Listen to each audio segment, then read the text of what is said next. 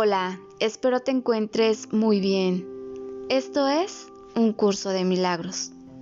Recuerda hacer las recomendaciones antes de iniciar tu lectura. Y comienza.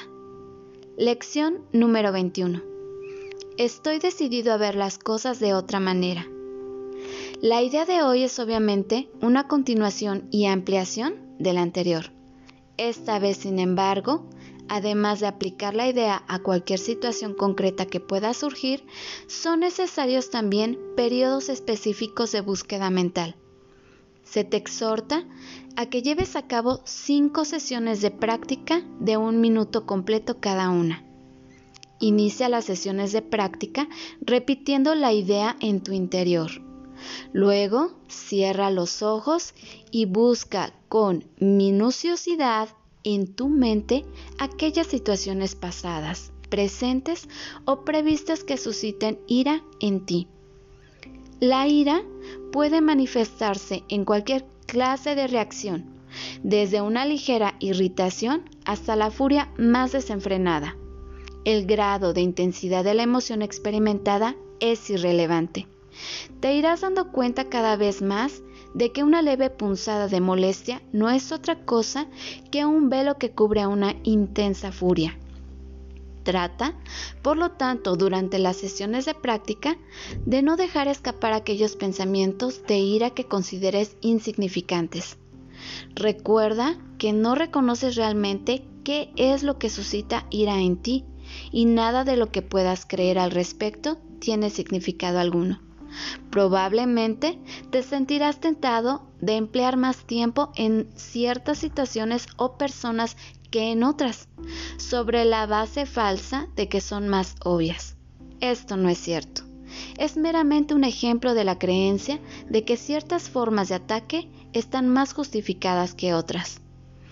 Al escudriñar tu mente en busca de todas las formas en que se presentan los pensamientos de ataque, mantén cada uno de ellos presente mientras te dices a ti mismo, estoy decidido a ver, nombra a la persona, de otra manera.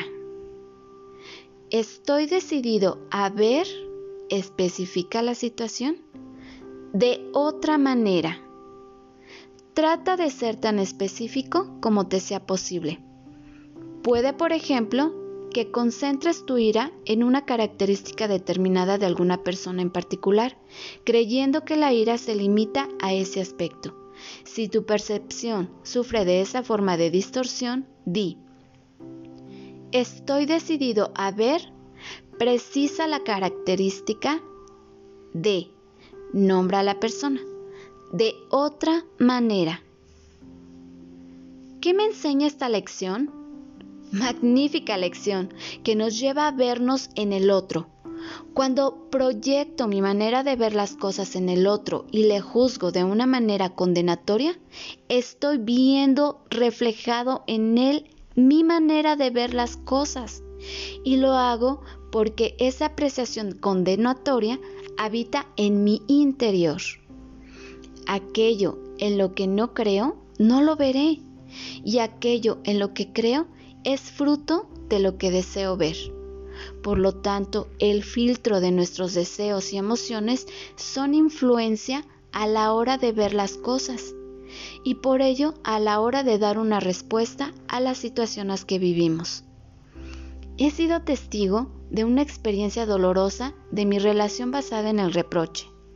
Mientras que mi acompañante ha proyectado su ira sobre la otra persona a la cual ha juzgado de injusta, yo no he podido ver esa apreciación.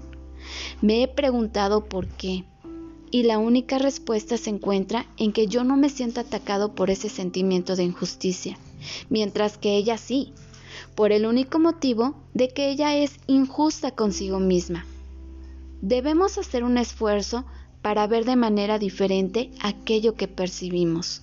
Para ello nos ayudará la certeza, la creencia verdadera de que todos formamos una unidad. Cuando esta manera de percepción cale en todo nuestro ser, ¿cómo podremos atacar a nuestro hermano?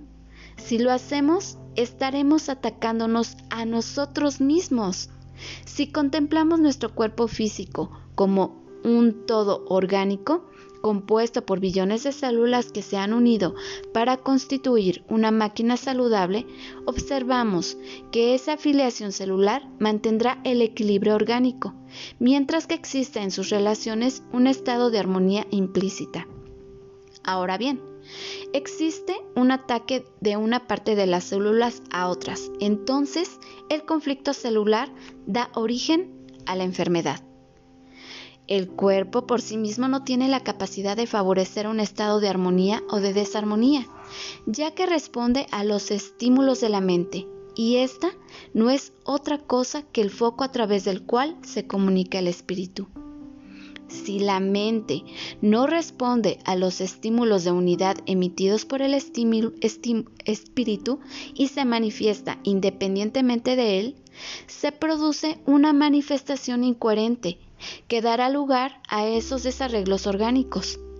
La enfermedad es por lo tanto un intento de hacernos consciente de un desorden interno. Como ejemplo, mi cuerpo está enfermo. Aplicar la lección a este ejemplo nos lleva de entrada a cambiar la definición del propio ejemplo, pues si elegimos ver las cosas de otra manera, tendré que ver que el cuerpo con otra visión distinta a la que habitualmente he tenido, es decir, si expreso que mi cuerpo está enfermo, le estoy atribuyendo una condición que no tiene, pues el cuerpo no puede enfermar. La única visión me lleva a una nueva creencia, la cual que lleva a expresar que es mi mente donde debo buscar el verdadero error del conflicto aunque nuestros ojos físicos los vea manifestado en el cuerpo como lo que es, un efecto. Por lo tanto, ya tenemos una aplicación de esta lección al ejemplo. A partir de esa nueva visión, escudriñamos nuestra mente para identificar la causa que da origen al trastorno físico. Descubriremos que esa causa siempre tiene un mismo origen, la mente dual que cree ciegamente en la separación. El creernos escindidos de la unión con Dios nos lleva a adquirir una identidad separada del Creador y por ende de todo lo creado. Ese pensamiento se ha convertido igualmente en la causa del miedo como emoción contraria al amor. Sentimos miedo por todo y esto es así porque nos sentimos separados de nuestro origen.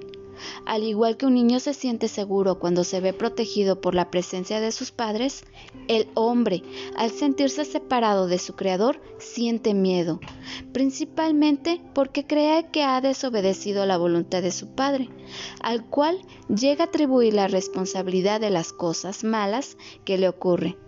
Se trata de una respuesta instintiva que responde al mandato de ganarás el pan con el sudor de tu frente, en ese instante ancestral en el que Adán y Eva fueron expulsados del Edén.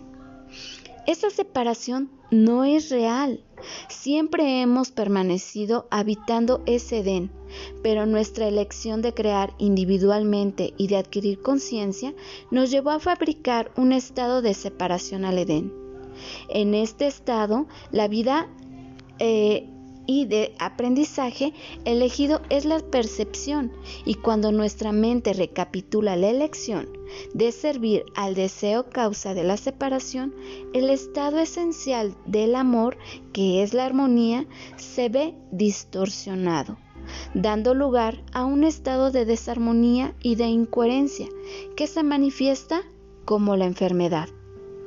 Una visión nueva de la enfermedad debe llevarnos a interpretarla como una vía de aprendizaje, lo cual siempre es positivo, ya que su efecto debe llevarnos a un proceso evolutivo de nuestra conciencia. La enfermedad no debemos juzgarla como mala y negativa. Esa visión es carente de lucidez en los términos que estamos explicando, ya que es una visión basada en el miedo, en la culpa y en el castigo redentor. Es de reconocer que el tema de la salud es de interés compartido por muchos estudiantes de los temas espirituales. Quizás superen su puesto ranking de interés a otros muchos temas. En realidad, esto es una apreciación errónea de la mente que le gusta moverse en el campo de las comparaciones. Ya sabemos que al igual que no hay grados de dificultad en los milagros, tampoco los hay a la hora de valorar aquellos que llamamos problemas. La causa de todos los problemas acabamos de analizarlo. La causa es la elección de nuestra mente de basar sus creencias en la separación y en la falta de amor. Cuando escudriñamos nuestra mente, no lo hagamos con la intención de buscar la causa culpa. Si así lo hacemos, nos descubriremos a renglón seguido castigándonos en demanda de purificarnos. Esto, ¿dónde nos lleva? Pues sencillamente a nacer de nuevo, es decir, a ver las cosas de otra manera, a ver las cosas desde la verdad. Y la verdad nos revela que somos seres de luz, inocentes e impecables. Nada de lo que podamos hacer nos puede hacer daño, salvo que esté en nuestra mente, creamos que lo puede hacer. En verdad, no tenemos que hacer nada, salvo expresar nuestros dones y talentos. Nuestra esencia es amor. Vivámoslo. Como reflexión, si lo que percibes es el efecto de lo que deseas, ¿qué debes hacer para cambiar tu percepción de dolor, de no tener felicidad, etcétera? Bendiciones.